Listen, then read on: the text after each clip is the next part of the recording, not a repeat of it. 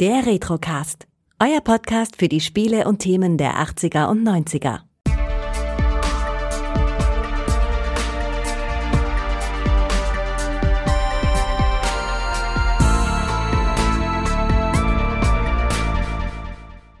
Herzlich willkommen beim Retrocast. Mein Name ist Kai. Wir sprechen heute über Baphomets Fluch und dazu habe ich mir den Pat eingeladen. Hallo. Hallo miteinander. Schön wieder hier zu sein. Ja, es freut mich auch sehr. Also wir haben beim letzten Mal ja schon sehr ausgiebig über ein Adventure deiner Wahl gesprochen und heute sprechen wir über fast ein Adventure meiner Wahl, aber das dir auch irgendwie sehr gut gefallen hat, als wir darüber gesprochen haben. oh ja, äh, ich meine, es hatte schon seinen Grund, warum dass wir immer wieder auf Baphomets Fluch zu sprechen kamen das letzte Mal. Es ist auch eines meiner Lieblingsadventures und ich freue mich sehr, mit dir darüber zu ja, reden. Ich glaube, ich würde fast sagen, es ist sogar mein Lieblingsadventure, äh, das ich noch vor die ganzen LucasArts irgendwie setzen würde, weil es einfach so ein bisschen realitätsnahen sag mal, Handlungsstrang hat, der natürlich auch später ein bisschen mhm. abdriftet in wieder ein bisschen was, äh, ja, äh, ist, wir kommen nachher nochmal drauf zurück, in welche Richtung sich das vielleicht entwickeln könnte, aber der Ausgangspunkt, die Ausgangslage ist ja erstmal ein bisschen ernster. Genau.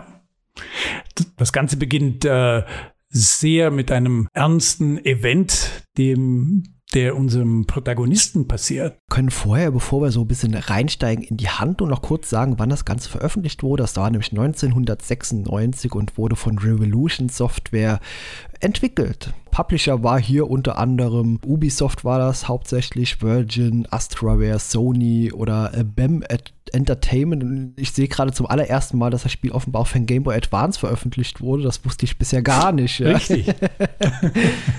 Habe ich sogar ja. ausprobiert. Cool. Funktioniert das genauso gut wie auf dem PC oder? naja, äh, ich meine, es ist der Game Boy Advance. Es funktioniert für den Game Boy Advance nicht schlecht.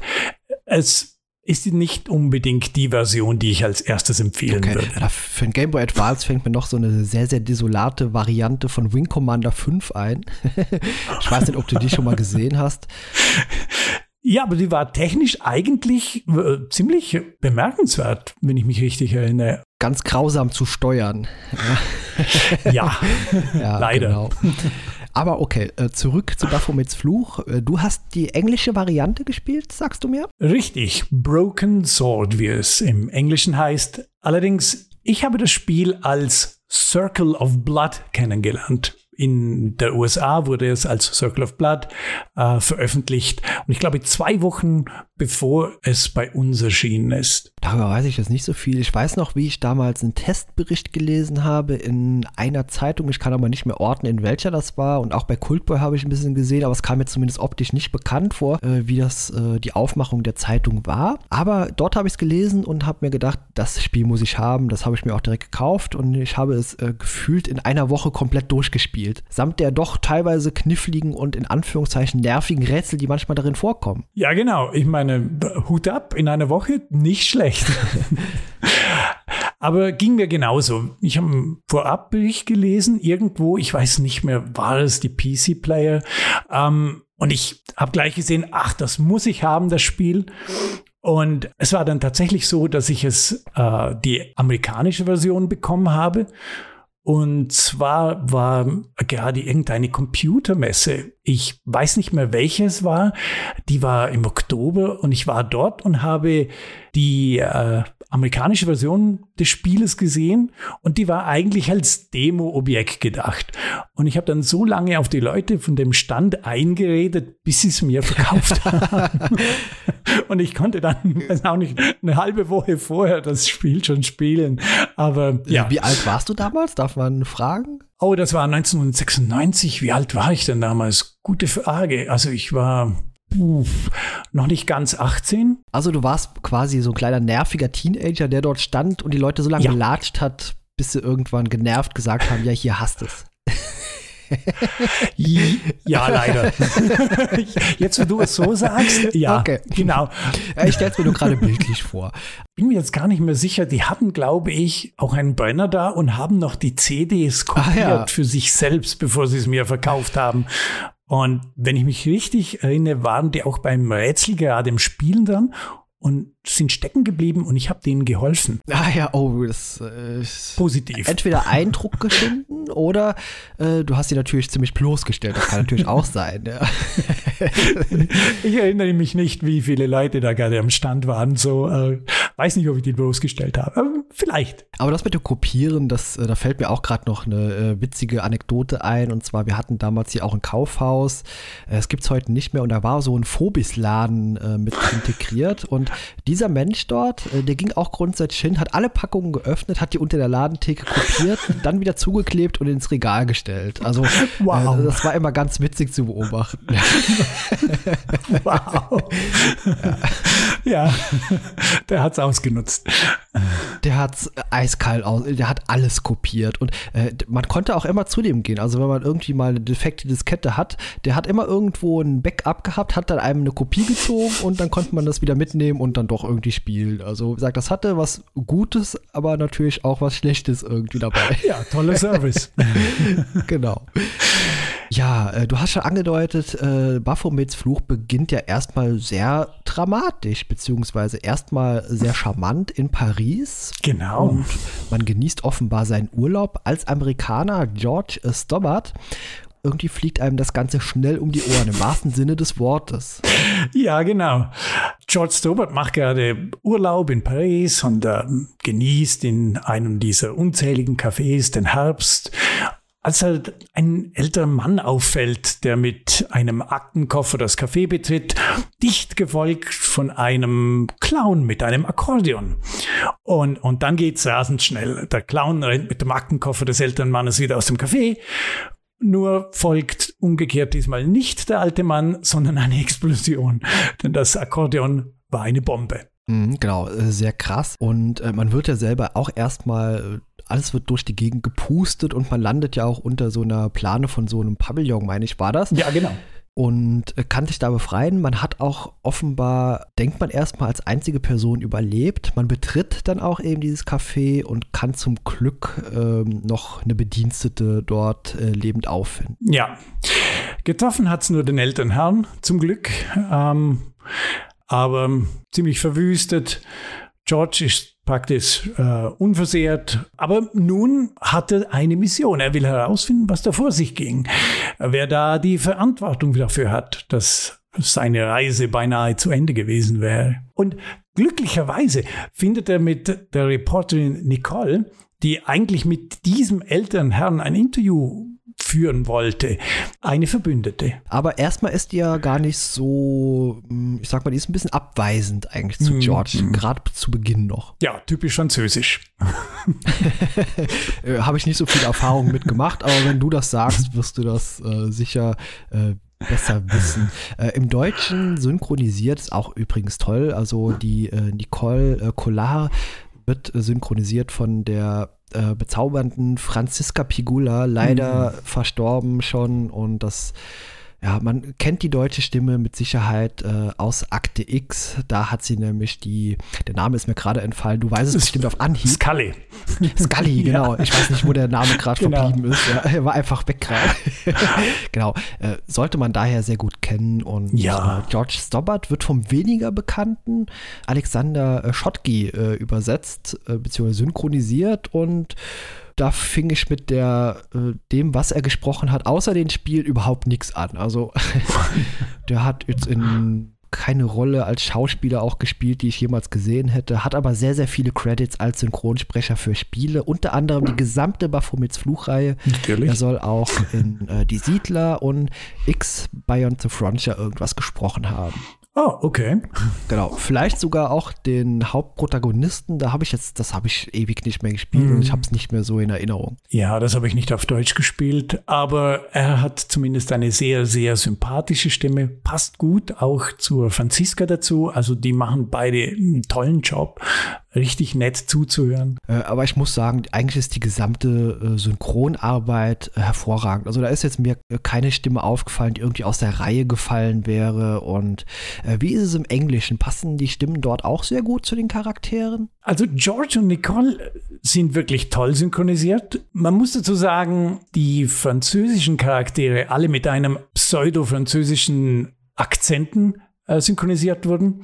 Und also es ist wirklich so, es, es ist ein Engländer oder ein Amerikaner, der den Akzent nachmacht. Vielleicht auch zum Glück. Ich habe schon mit vielen Franzosen geredet und wenn so der kleine Mann dann von der Straße Englisch spricht, dann ist das kaum zu verstehen. Gibt natürlich schon solche, die das besser können. Aber ja, das, das sind definitiv keine Franzosen. Ich glaube, sie haben erst in Baphomets Fluch 4 dann wirklich für Nicole eine Französin genommen wenn ich mich richtig erinnere. Das kann sein. Also äh, jetzt in dem Teil und im zweiten haben sie komplett darauf verzichtet. Also da hat man einfach komplett auf Deutsch synchronisiert.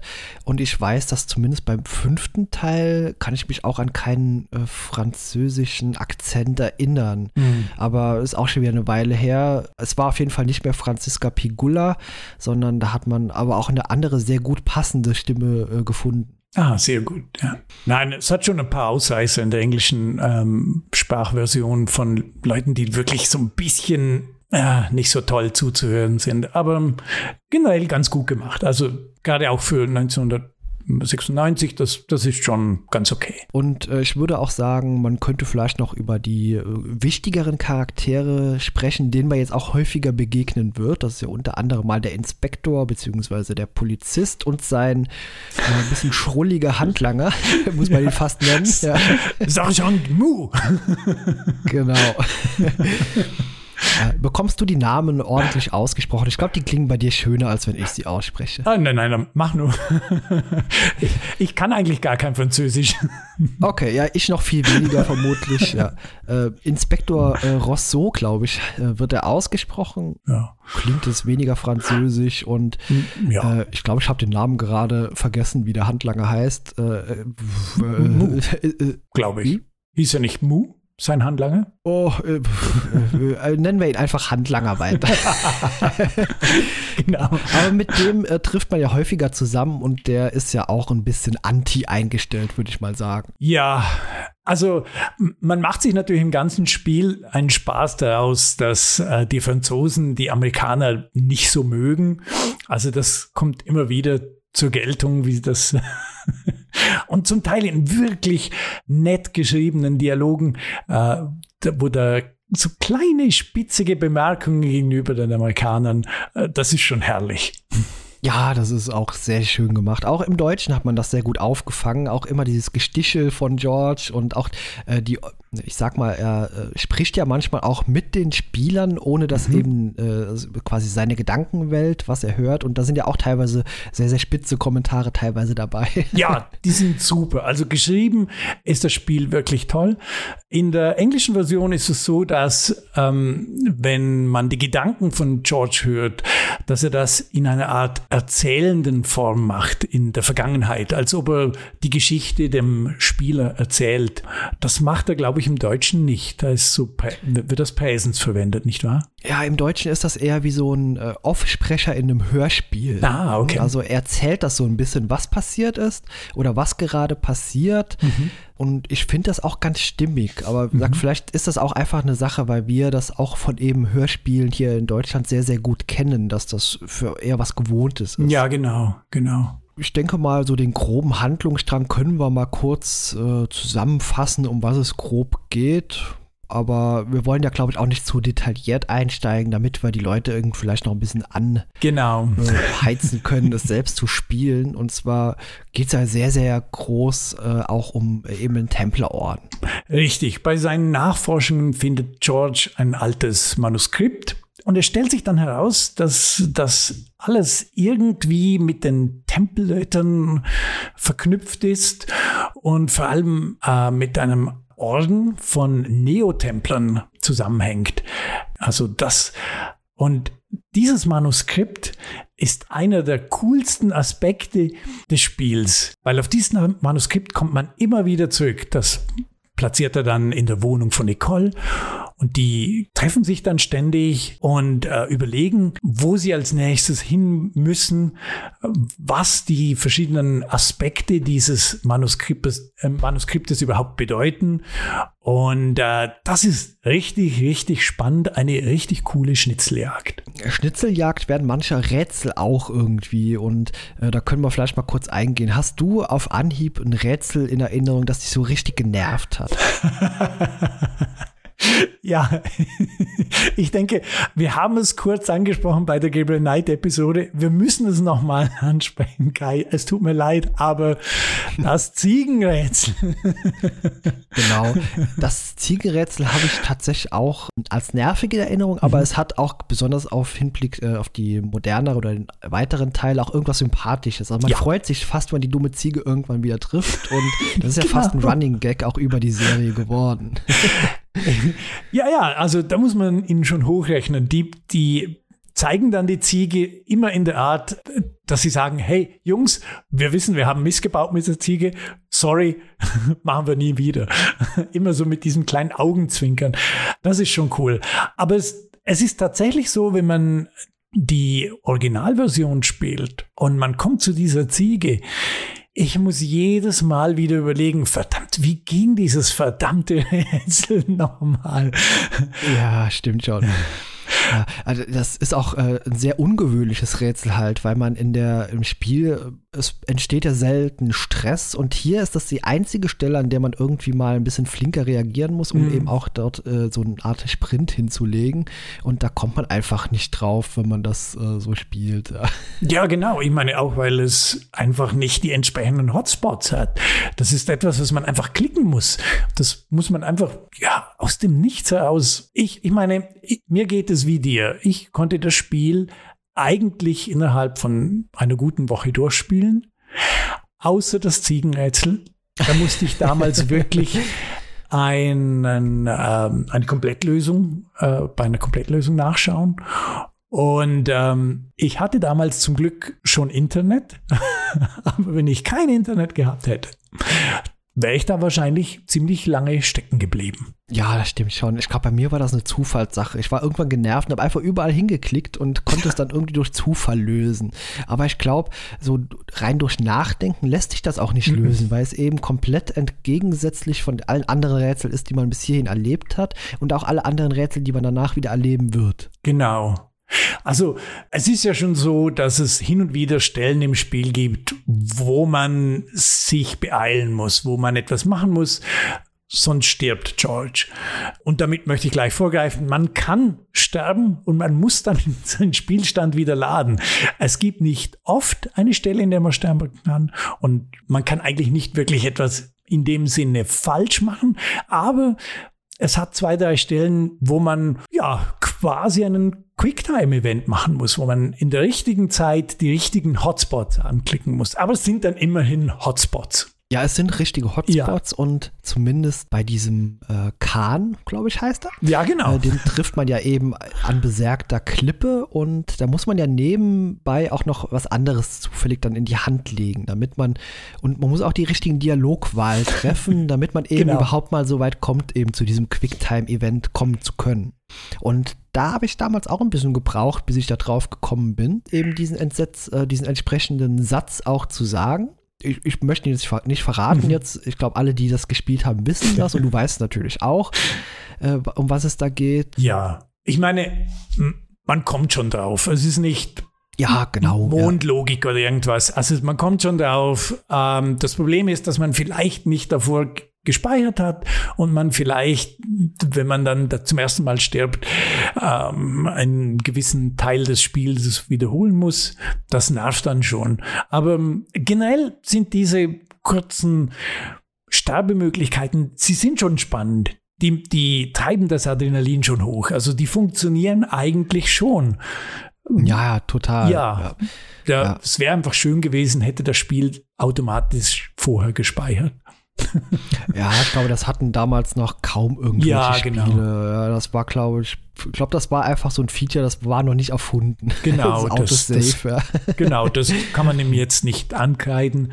Das ist nur aus der heutiger Sicht. Aber ja, also Aber spannend. Die, das sind richtig spannende Stellen. Da kommen dann später auch noch mal ein paar solche Stellen und da, ja, die sind schon cool gemacht. Und die sind vor allem super animiert. Ja, das auf jeden Fall. Oh, aber mein Nervrätsel bzw. Nervpassage ist eher das Krankenhaus. Also da, das fand ich auch teilweise ah. ein bisschen langatmig. Äh, dieses Hin- und Herlaufen, dann mhm. gibt es ja diese Passage, wo man diesem Menschen, der dort putzt oder sauber macht, äh, äh, ja, den genau. Stecker ziehen muss und dann, äh, ich habe mich da häufiger verlaufen früher, weil ich das mein, ich glaube, meine Ortung war noch nicht so gut und ich bin ständig irgendwo falsch gelaufen und habe irgendwie, also das hat mich irgendwie fürchterlich angestrengt. ja, gut, äh, das ist schon eine langwierige Stelle bei, im Krankenhaus. Die dauert auch zu lang, da gebe ich dir absolut recht. Also das, äh, es ist lustig, allerdings wiederholt sich das dann schnell mal und äh, dann denkt man sich, ja, okay, ist gut, danke. Ja, genau. Äh, allgemein, man reist ja sehr viel in dem Spiel durch Europa und mhm. hast du da so ein Lieblingsland oder so eine Lieblingslocation? Ja, ich persönlich würde sagen, ich, ich fand Irland fantastisch. Äh, man reist nach Lockmarn und ich meine, es ist auch die erste äh, Destination, die man bereist, nachdem man in Paris ist und dorthin zu kommen. Und es, es ist richtig cool gemacht, hat eine coole Rätselkette, bis auf die Ziege, die ist in mir, aber hat eine coole Rätselkette und äh, vor allem auch atmosphärisch passt das richtig cool mit diesem Pub und dem, dem äh, Fiedler im Pub und so weiter. Also das, das ist richtig nett gemacht. Ja, total, obwohl es hier natürlich auch äh, ein bisschen dramatisch wieder wird. Genau. Aber insgesamt finde ich die Location auch sehr, sehr schön und wie du schon sagst, die Rätselkette ist auch toll dort. Vor allem, weil da auch irgendwas immer sowas so, so was Mysteriöses mit äh, tickt irgendwo. Also man hat ständig auch so ein mystisches Gefühl irgendwie bei diesen Rätseln auch und eben mit der Story, die sich hier so entfaltet. Ging dir das auch so? Ja, auf jeden Fall. Also ähm, wie wir schon gesagt haben, die, die Story beginnt sehr, sehr geerdet, aber es kommt dann bald mal so kleine Hinweise darauf, dass es um mehr gehen könnte, als man vielleicht mit dem rationellen Wissen fassen kann. Und wenn ich teilweise die Rätsel, so wie sie gemacht sind, äh, vergleichen müsste mit einem Film oder so, der in Wahrheit existiert, würde ich das vielleicht am ehesten einkategorisieren in sowas wie Vermächtnis der Tempelritter. Oh ja. So von diesem Rätsel-Style her, weißt du? Mhm, genau.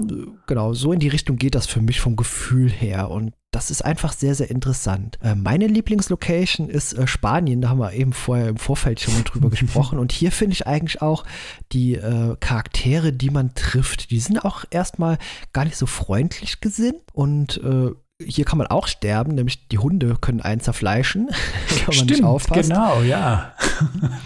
Und ja, da gibt es diesen äh, schrulligen Gärtner, wie gesagt, man freundet sich gefühlt mit dem an. Der bleibt auch sonst immer so ein bisschen garstig oder krantig, aber man merkt schon, dass seine Gesinnung sich ein bisschen ändert. Und dann auch die äh, Contest, die eben dort wohnt, eine sehr, sehr alte Dame, die man auch sehr, sehr schnell äh, überzeugen kann äh, mit Argumenten, dass halt dort auch Rätsel zu lösen gibt auf ihrem Anwesen. Und da ist auch von der Musik, die eingespielt wird, mhm. das hat so einen Zauber irgendwie dort. Ja, stimmt. Also das ganze Szenario von Spanien ist auch mit den, mit, das hat ja mehrere Rätselketten, die man dort äh, mhm. quasi abarbeitet. Ja. Und, und das passt so schön zusammen und auch immer mit diesem Kinder, um die es gehen, die Kinder, die ja. verloren sind. Die verloren Kinder, äh, ja. die Schachfiguren. Und ja. ja, ich meine, Schachrätsel sind nie meine Liebling, aber das, das war ganz okay. Also das äh, war so eines der Schachrätsel, die ich okay fand. Ja, genau. Also es ist auch jetzt nicht so, dass man ein komplettes, äh, komplettes Schachspiel vor sich hat, sondern es gibt ja nur verschiedene Elemente, wo man die. Schachfiguren hinstellen kann. Notfalls kann man das auch lösen durch Ausprobieren. Ja, genau, da, da kann man dann auch einfach sich durchklicken, wenn man, wenn man dann keine Lust mehr hat. Das funktioniert auch, aber war ein ganz nettes Rätsel. Das hat mir gut gefallen auch. das mit dem Schlüssel und so weiter, mit der Kerze. Also es war auch sehr humorvoll. Ja. Äh, es gibt ja diesen Gärtner und äh, man muss ja irgendwann mit dieser Wünschelrute stundenlang durch den Garten laufen und irgendwann findet der Gärtner durch Zufall eben diesen Brunnen, den man dort sucht. Genau. Und äh, das ist auch äh, von der Synchronarbeit in Deutschland sehr, sehr schön gemacht und der hat auch so eine äh, tolle Stimme, denn er sagt das auch so sehr sarkastisch. Auch da war dieser Brunnen die ganze Zeit, oh, ich hätte da runterfallen können und so. ist einfach äh, wundervoll gemacht und deswegen ist das wirklich meine Lieblingsrätselkette dort. ja, äh, ja, da stimme ich dir zu. Das, das ist wirklich schön gemacht. Also generell hat das Spiel wirklich tolle Rätselketten. Auch in Syrien, wo man mal hinreist, das, das ist wirklich ganz toll gemacht mit diesem äh, Stierkopf, den man da sucht. Und äh, ja, es, es wie du sagst, so ein bisschen das Vermächtnis der Tempelritter. Man könnte sie auch ein bisschen als so Indiana Jones ohne Archäologie und ohne Nazis.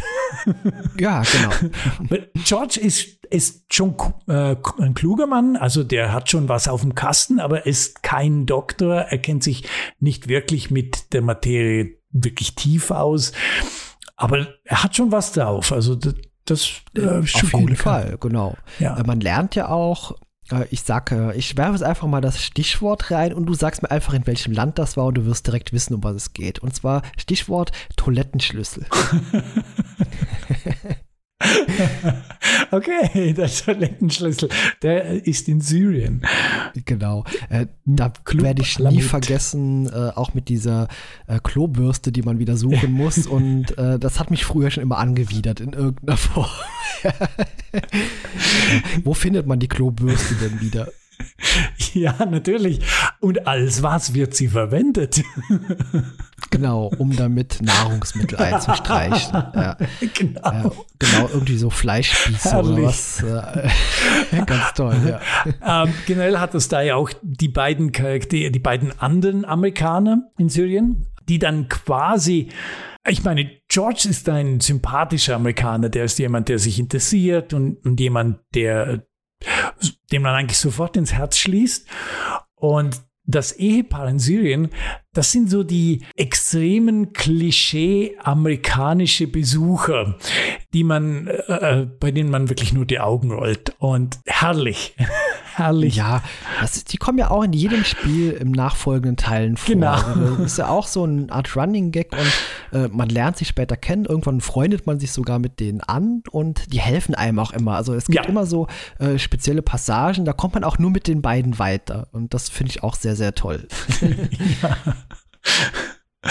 Äh, coole Charaktere. Aber auch der, der kleine Junge in Syrien, der da zuerst äh, so ein bisschen die äh, Touristenversion eines syrischen Bengels macht und dann muss man dann feststellen, na eigentlich spricht er perfektes Englisch. Ja, ja, genau. Ist auch äh, fantastisch. Wie gesagt, der Humor ist auch Ja. äh, teilweise sanft, also nicht so übertrieben, sondern eher so seichte mit drin, aber sehr, sehr passend. Ja, genau. Und immer wenn was kommt, man muss wirklich lachen, äh, weil es auch nicht übertrieben wird. Das, er passt immer, er, er wirkt so, als könnte das in der Realität genauso vorkommen, diese Dialogzeilen. Wie gesagt, die sind einfach toll geschrieben. Richtig, Ja, genau. richtig toll. Komik ist ja auch häufig so eine Situationskomik, Mhm. eher ohne jetzt so, ja, also wie gesagt, intelligenter Humor und Ja. auch Humor, der wirklich äh, sehr, sehr treffend ist. Ja. Genau. ja, es ist einfach toll. Und Teppichhändler fand ich auch ganz interessant dort. Ja, der, den Eingang zum Club Alamut versteckt. Genau.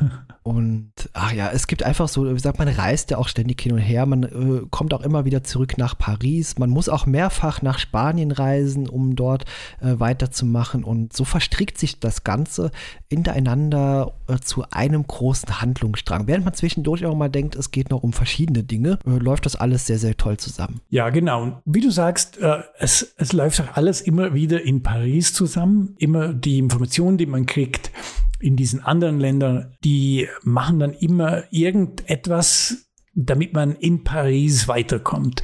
Und das ist schön. Man kommt immer wieder zurück, man kommt wieder zu Nico und man hat ein weiteres Puzzle aus dem Manuskript gelöst und die reden dann auch darüber. Die sagen dann, ach, das haben wir, das ist das und das, das wir dort und dort gefunden haben. Und, hm, und genau. da hat man dann schon, man hat schon so ein Gefühl von, ja, es geht vorwärts, wir kommen vorwärts, wir schaffen es. Während das Ende vom Spiel ja dann teilweise schon sehr übersinnlich wird. Ja, das, das Ende ist so eine Sache. Ich meine, es, es geht immer so ein bisschen darauf hin, dass es was Übersinnliches könnte sein. Aber dann irgendwie finde ich es dann doch ein bisschen schade, dass es dann tatsächlich so mit einer übersinnlichen Macht zu tun ist. Oder dass man es mit einer übersinnlichen Macht zu tun bekommt. Auch wenn die etwas wenig definiert ist. Also ja, die wird tatsächlich nur so angedeutet, Ja. aber meiner Meinung nach hätte man das auch weglassen können. Ich glaube, das hätte dem Spiel noch eher was Ja. Gutes getan, wenn man das eher so ein bisschen irdischer gehalten hätte. Weil der Rest vom Spiel war ja auch äh, nicht so übersinnlich. Genau, also und das müssen wir vielleicht auch nochmal sagen, während dem Spiel, die Rätsel, die haben nie etwas mit irgendetwas Mystischem zu tun. Also da gibt es nicht irgendwelche Energien, die man fokussieren muss oder so. Das, das ist immer vollständig im, in der Realität verankert und dann wirkt dieses Ende schon so ein bisschen seltsam. Ich weiß jetzt gar nicht, wie viel das wir davon erzählen wollen. Wir wollen ja nichts verderben. Ja, also ich habe es ganz gut verglichen. Ähm, auch du hast eben schon gesagt, Indiana Jones. Aber bei Indiana Jones, das hat äh, in Anführungszeichen den Vorteil, dort hat man sich auch eher schon mal auf so mystische Dinge eingelassen. Bundeslade, Geister und sowas. Und deswegen war das da nicht so befremdlich. Und das wirkte hier am Ende wirklich wie so ein kleiner Fremdkörper, dieses Ende. Im Vergleich zum restlichen Spiel. Genau. Also dieses ähm, zerbrochene Schwert, das im äh, englischen Titel als Titel genommen wurde. Äh, dabei handelt es, nicht, handelt es sich nicht um ein physisches Schwert, auch wenn dann am Ende eines noch dort ist, aber das zerbrochene Schwert ist, wie soll ich sagen, eine Art Energiequelle oder so. Ja. Hätte ich tatsächlich auch so genannt, genau. Aber auf jeden Fall ein Spiel, das man sich auf jeden Fall anschauen muss, würde ich fast sagen. Also wenn Ja. man Adventure spielt, dann gehört das zum Pflichtprogramm dazu. Ja, ich würde sagen, das ist eines der 25 Adventures, die man einfach gespielt haben muss. Da, da gibt's keinen Weg vorbei. Und ich, es ist auch sehr spielenswert. Es ist, es sieht immer noch toll aus. Es ist so liebevoll designt und animiert. dass das echten Spiel, das muss man sich einfach äh, mal geben. Das gibt ja auch bei GOG das äh, kostet nicht die Welt. Also man wird, ich kann garantieren, da wird man sehr viel Spaß damit haben. Ich glaube, bei äh, GOG äh, haben sie inzwischen auch die Director's Cut oder haben die das Originale noch? Weißt du das zufällig? Genau, die haben beides. Also Haben ich glaube, beide, man okay. kauft den Director's Cut und kriegt dann die Originalversion mit dazu, wenn ich mich richtig erinnere. Und ähm, ja, vielleicht müssen wir ganz schnell über den Director's Cut reden. Was Genau, meinst tun du? Kai? wir auch. Und ich glaube, das Spiel kann man bei GOG kaufen, aber es gibt es auch tatsächlich für Android oder iOS Mhm. für relativ wenig Geld im Director's Cut. Und ich habe auch den Director's Cut vor ein paar Jahren mal durchgespielt, aber ich habe jetzt beim Wiederspielen doch die klassische, die alte Variante bevorzugt, weil meiner Meinung nach durch den Director's Cut auch die Atmosphäre ein kleines bisschen reduziert wurde. Es sind teilweise Passagen drin, auch äh, mit äh, Nicole, die meiner Meinung nach total unnötig sind. Mhm. Wie empfindest du das? Ja, also genau, da würde ich dir sofort zustimmen. Der Director's Cut ist generell ganz gut gemacht. Man muss einfach dazu sagen, er, er ist gemacht wie ein Adventure in den 2000er gemacht wurde und nicht mehr ein, wie ein Adventure, das in den 90er Jahren gemacht wurde. Also das heißt, man merkt schon, dass es kein AAA-Titel mehr ist. Äh, ja, das schon. ja, die Animationen sind so ein bisschen reduziert. Es wirkt alles so ein bisschen flacher. Ich, es hat auch nicht mehr so viele Hotspots insgesamt. Da hat man schon so ein bisschen versucht, das Ganze redu- zu reduzieren. Man hat das Ziegenrätsel verbessert. Also das ist schon mal cool. Aber dafür hat man Schieberätsel mit eingebaut, die man zum Glück dann auch überspringen kann. Wenn man das weiß. Wenn ja. man das weiß, genau. Ja, also beim ersten Mal, ich hasse Schieberätsel abgrundtief ja. und da haben wir auch schon mal drüber gesprochen. Genau. Es gibt für mich nichts Schlimmeres als Schieberätsel irgendwo und äh, ich bin total unkreativ in solchen Dingen und das, ich glaube, da gab es auch bei ähm, Indiana Jones irgendwo mal so eine Art Schieberätsel, wo man irgendwelche Start irgendwas so anordnen musste und das fand ich immer ganz schrecklich. Mm, mm, ja, äh, furchtbar. Ja, vor allem, sobald so ein Schieberätsel kommt, da stellt mein Hirn schon aus. Also da, da ja. denke ich schon, nein, äh, muss das sein? Und habe schon, schon keine Lust darauf. Äh, das, ja, in der klassischen Variante hat man das Gott sei Dank überhaupt gar nicht eingebaut, genau. Schieberätsel. Und das kommt tatsächlich erst mit dem Director's Cut rein. Und äh, aber Gott sei Dank haben die Entwickler an der Stelle zumindest ein bisschen mitgedacht. Und wenn man dort ein bisschen gewalttätig vorgeht mit dem Schloss, dann kann man das ähm, auch ohne Schieberätsel überstehen. Genau.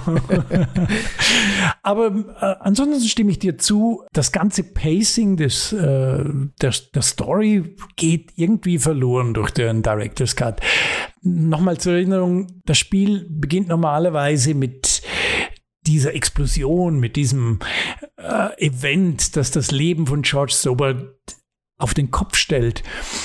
Und im Director's Cut beginnt es mit Nico, die an irgendeinem Haus ist und zwar interessant nach ihrem Vater sucht, aber Nikos Sachen haben überhaupt nichts mit, mit der Hauptstory zu tun.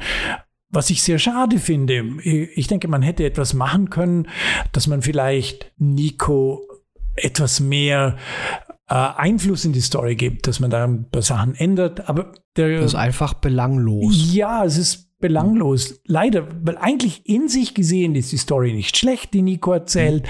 Ja. Aber ich glaube, es hätte als einzelnes kleines Spiel besser ja. funktioniert. Ich würde fast empfehlen, wenn man es ordentlich spielen möchte, sollte man wirklich die klassische Variante mhm. auch spielen. Und äh, wie gesagt, sie gefiel mir bedeutend besser, atmosphärischer, dichter und nicht so künstlich aufgebläht. Nämlich genau. diesen Eindruck macht der Director's Cut leider für mich auch. Ja, leider, weil immer wenn es spannend wird, switcht das rüber zu Nicole's Story, die mal nichts zu tun hat.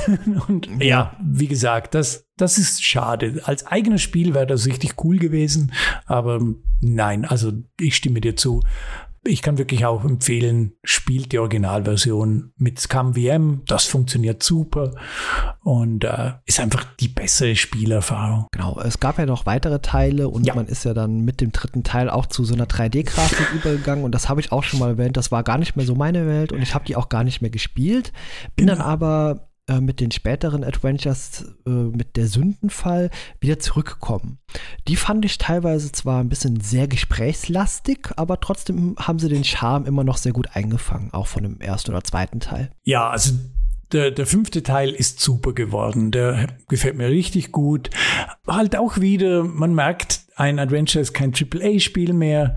Äh, es ist so ein bisschen simpler gehalten, auch wie die Animationen gemacht werden. Aber die Story macht Spaß. Äh, und es macht einfach Spaß, die Charaktere wieder zu äh, treffen und mit ihnen ein Abenteuer zu erleben. Mhm, genau. Ich, ich war da sogar Bäcker damals. Das war ja bei Kickstarter. Mhm. Okay. Ja, sehr toll. Äh, weißt du zufällig, ob da noch was weiteres in Planung ist, Nachfolger oder?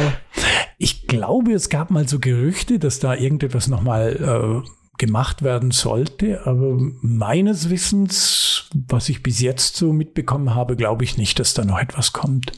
Ich wäre froh, wenn was kommen würde. Also ich hätte richtig Lust drauf. Ja, definitiv. Und äh, die machen mir auch sehr, sehr viel Spaß. Gerade auch hier äh, der Sündenfall, wie gesagt, ist teilweise sehr textlastig. Die mhm. Gespräche mhm. dauern gefühlt teilweise sehr lange, aber von der Story hier ist das immer noch toll gemacht. Ja. Also generell, jedes der Ball, äh, Baphomets Fluchspiele erzählt eigentlich eine richtig coole Geschichte. Ich finde die allererste immer noch am besten. Äh, das muss ich jetzt einfach ja, so sagen. Ja, das stimmt, ja. Aber ähm, eigentlich wäre die Geschichte des dritten und des vierten auch ganz cool gewesen. Also der dritte zerfällt halt wirklich durch die ganzen Schieberätsel ja, ja. Und, und Schleichpassagen. Das mühsam. Man hat da einfach gesteckt. An die Steuerung kann man sich gewöhnen. Das wurde halt gemacht, weil halt 3D in war und weil man es, glaube ich, auch auf der PlayStation 2, wenn ich mich richtig erinnere, auch verkaufen wollte. Und äh, Teil 4 hat dann wieder eine richtige Maussteuerung. Die funktioniert in 3D nicht ganz so gut, wie die Gamepad-Steuerung funktioniert hat, meiner Meinung nach. Aber ja, ähm, das, das beginnt ein bisschen blöd. Das, der, der vierte Teil, aber der wird eigentlich auch ganz nett. Werde ich mir vielleicht irgendwann mal noch äh, anschauen. und, aber ich glaube, als nächstes werde ich mir irgendwann mal den zweiten Teil vorknüpfen. Mhm. Und ich glaube, da habe ich jetzt auch Lust drauf. Und ich glaube, danach spiele ich den Sündenfall noch mal durch. ja, also der zweite ist auch ganz cool, hat ja auch die gleiche Engine mit ein paar Verbesserungen natürlich. Und ähm, ja, insgesamt hat er mir dann nicht ganz so gut gefallen wie der erste. Ich fand dann auch zum Teil wurde da George so, schon fast so ein bisschen äh, wie äh, die typischen Amerikaner dargestellt, so ein bisschen zu sehr ja, ein bisschen zu sehr wie ein typischer Amerikaner, nicht dieser weltoffene, wie ich ihn lieben gelernt habe. Aber das ist schon ein richtig gutes Spiel. Und da hat man dann auch zum ersten Mal Nicole als spielbaren Charakter. Und ich finde, das, das hat dem Spiel auch gut getan, dass man so ein bisschen zwischen den beiden Perspektiven hin und her wechseln kann. Also man, man wechselt nicht wie bei Maniac Mansion zwischen den Charakteren hin und her, aber das immer nach Kapitel, genau. Aber das, das ist schon ganz cool. Auch die, die verschiedenen Ansichten, die die beiden dann haben, wie sie die Dinge äh, wahrnehmen, das ist schon richtig nett gemacht. Ja, definitiv. Das äh, mag ich auch sehr. Und äh, wie gesagt, ich mochte auch den zweiten Teil wirklich noch sehr, sehr gerne. Klar ist der ein bisschen abgefallen, aber immer noch mhm. sehr, sehr solides Adventure, das ja. auch immer noch äh, Spaß gemacht hat. Und auch äh, viele tolle Rätsel, auch äh, tolle neue Szenarien, die man sieht sieht oder Reiseziele und. Ja, und äh, wie gesagt, äh, der Stil ist zeitlos, findest du nicht auch? Mit ja, diesem Comic-Stil. Ja, das ist so ein Comic-Stil ja. und äh, der gefällt mir auch sehr, sehr gut. Und ja, ich glaube, der ist tatsächlich zeitlos. Man ja. könnte ihn, glaube ich, wenn man ein richtiges Remaster machen würde, sollte man den auch tunlichst beibehalten und vielleicht nur von der Grafik ein bisschen höher skalieren. Aber ansonsten am besten Finger weg und einfach so lassen, wie er ist. genau. Genau. Weil es ein super Spiel. Ähm, sehr gut. Hast du noch irgendwelche Punkte auf deiner Liste? Nein, eigentlich, ich denke, noch mehr ins Detail möchte ich eigentlich auch wirklich nicht gehen. Ich möchte ja. wirklich unseren Hörern sagen, spielt das Spiel.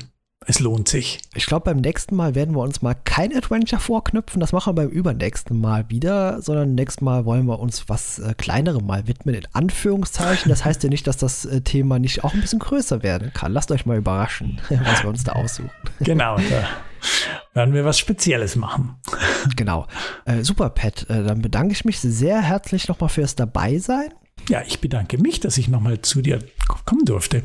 Ach, sehr gerne. Jederzeit wieder. Und dann sage ich äh, vorerst mal äh, alles Gute und bis zum nächsten Mal. Tschüss. Tschüss. Ihr wollt selbst dabei sein? Ihr findet uns unter www.retrocast.de, bei Twitter unter retrocast-de oder kontaktiert uns per E-Mail unter info@retrocast.de. Ebenso freuen wir uns auf Bewertungen bei Apple Podcast.